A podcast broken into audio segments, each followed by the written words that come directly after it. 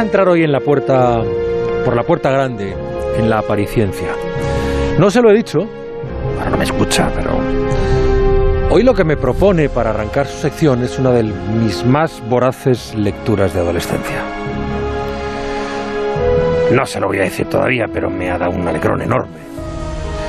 El poder compartir esta aventura tan singular y al mismo tiempo tan desconocida que se elige hoy de la sección. Dos días después avistaron otra tierra. Decidieron invernar allí y para ello construyeron varias casas grandes. Los salmones no faltaban ni en el río ni en el lago. Eran los salmones más grandes que habían visto nunca. No heló durante el invierno y la hierba apenas se marchitó. En aquel país la duración del día y de la noche variaba menos que en Islandia y en Groenlandia. Allí la noche no era nunca tres veces más larga que el día.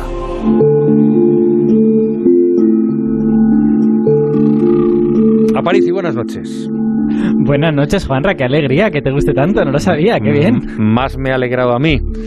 Explícale a los oyentes qué es esto que acabamos de leer. Bueno, pues es un fragmento de una obra clásica de literatura nórdica que es la saga de los groenlandeses. Espera es que me ponga las pie. es una de las sagas nórdicas que cuentan la historia de los vikingos, en concreto de los vikingos que estaban instalados en Groenlandia.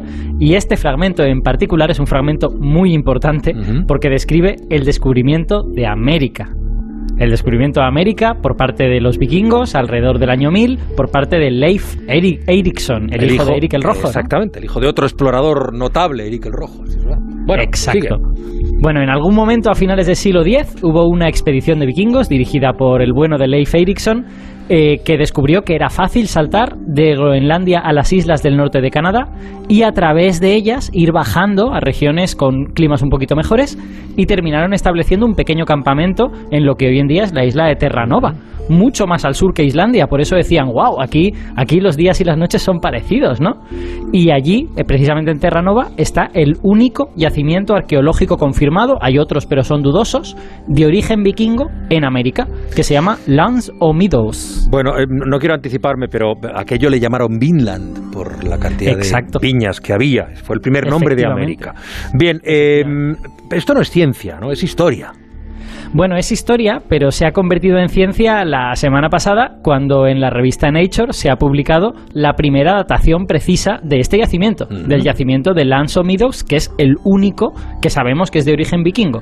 Y ahora sabemos al fin que los vikingos estuvieron allá exactamente en el año 1021. Ni uno más ni uno menos. Esto es arqueología de precisión.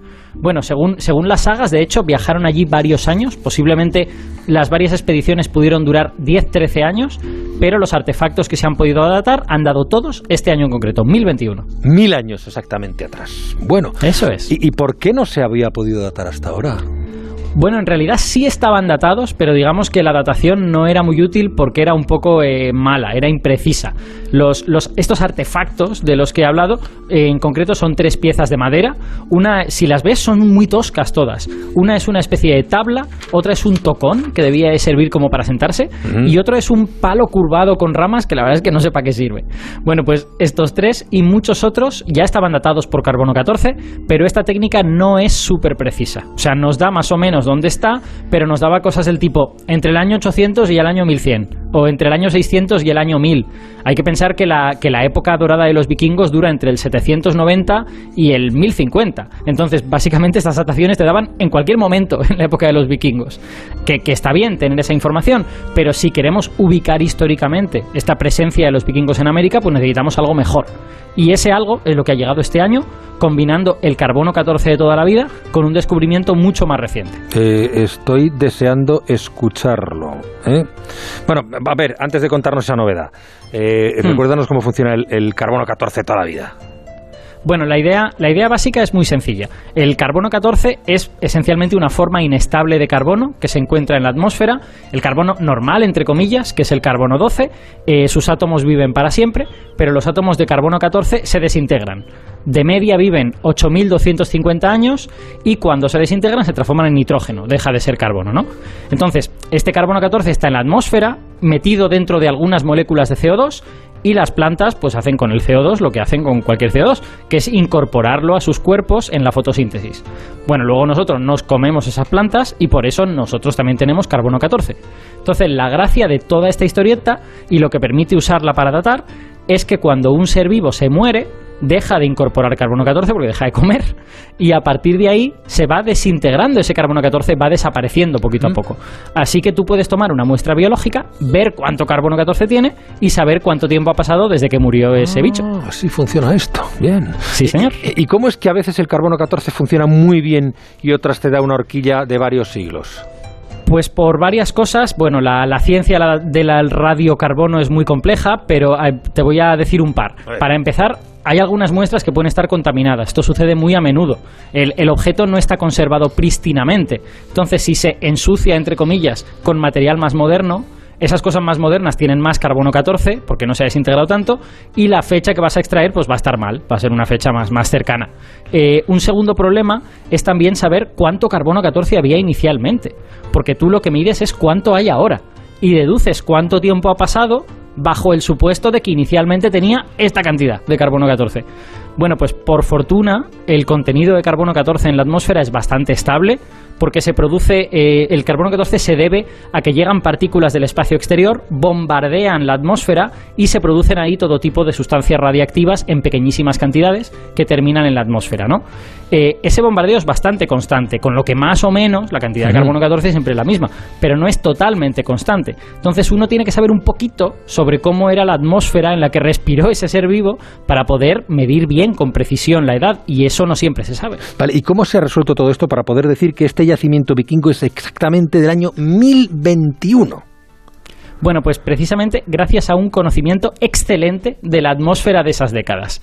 En el año 2012, un equipo que estaba analizando los anillos de árboles antiguos, los anillos son maravillosos porque tú tienes un árbol en la actualidad y si ves los anillos puedes decir, puedes ir contando y decir, este anillo es del año 1525, este, año, este anillo es del año 923, ¿vale? Entonces, un equipo que estaba estudiando esto descubrió que en el año 993 hubo un pico en el carbono 14 de la atmósfera. Hubo como tres o cuatro veces más de lo que es habitual. No se sabe qué pasó ese año, quizá fue una tormenta solar, es lo más probable. Algún otro fenómeno astronómico hizo que se produjera más carbono 14 de lo habitual, en el año 993. Y esta es No, sigue, no sigue. si quieres que. Esta es, esta es la típica cosa que te fastidia el análisis del carbono 14. Pero los autores de este estudio le han dado la vuelta y lo han usado para su beneficio. Han cogido las tres piezas de madera y han estudiado los anillos, tratando de buscar si alguno de ellos tenía el pico, tenía el exceso de carbono 14. Y sorpresa, han encontrado el exceso en las tres. Y en las tres, además, y esto es muy Ah. bonito, estaba en el anillo 29 contando desde la corteza en el 29. Eso quiere decir que los tres árboles fueron cortados 28 años después del 993, o sea, en el 1021. O sea, Y es- así se hace Así se hace esta arqueología de precisión, ¿no? Y- y- y- Dándote cuenta de que además los tres instrumentos vienen del mismo año, se cortaron el mismo año esos árboles. ¿Y este descubrimiento nos permite aprender algo sobre cómo vivían esos vikingos o quiénes eran o cómo eran los Skralinger, que son los habitantes originales de allí, como aparecen en las sagas? ¿O, o por qué no se quedaron en América? Bueno, eh, en realidad todavía no se ha utilizado para hacer historia. Este, digamos, es el descubrimiento a partir del cual se hará historia en un momento dado. O sea que todavía no, pero lo bueno es que ahora podemos ubicar estos viajes a América en el contexto de la colonización vikinga de Groenlandia, que es donde hay que entenderlos, porque esta gente venía de Groenlandia, iba allí, cogía cosas y luego volvía a Groenlandia, ¿no? Entonces, las sagas sugieren que, que las expediciones americanas fueran todos pequeñitas, que a lo mejor eran 25 personas, eh, 40, 50 Mm. personas. Y los historiadores piensan que eso se pudo deber a que las colonias de Groenlandia no eran muy grandes, que no podían soportar prescindir de mucha gente simplemente para irse a explorar por ahí, ¿no? Bueno, ahora que tenemos el año, aunque sea el de una sola expedición, no el de todo, pues podemos comparar. Podemos ir a Groenlandia y decir, vale, en el año 1021, ¿cómo estaba la situación allí? ¿Podemos entender algo de esto gracias a eso? Pero bueno, eso todavía no se ha hecho, eso queda para los historiadores de la próxima década, digamos. De todas formas, las naves eran muy pequeñas. Oye, eh, déjame es. que recomiende a los oyentes que se lean la saga de los groenlandeses y la saga de Eric el Rojo. Hay una Sí, edición magnífica eh, de Ciruela. son, está escrito por anónimos, son, son cuentos, historias anónimas de, de héroes legendarios, en algún caso real, como Eric el Rojo o su hijo Leif Erikson, Hmm. del siglo escritas en el siglo XIII. ¿Sabes? Borges Y- decía de estos, de estos cuentos, de estas narraciones, que eran la antesala de la novela moderna. Efectivamente, a mí, a mí lo que me, yo reconozco que no era muy aficionado a esto y he leído un poquito para, para documentarme y me ha sorprendido lo llano que es el lenguaje. Mm. O sea, no, no es este lenguaje historiado de las obras antiguas, es un lenguaje pues para contar a la gente alrededor de un fuego, ¿no? Y, y es verdaderamente muy accesible. Son leyendas contadas, es una delicia absoluta. ¿eh?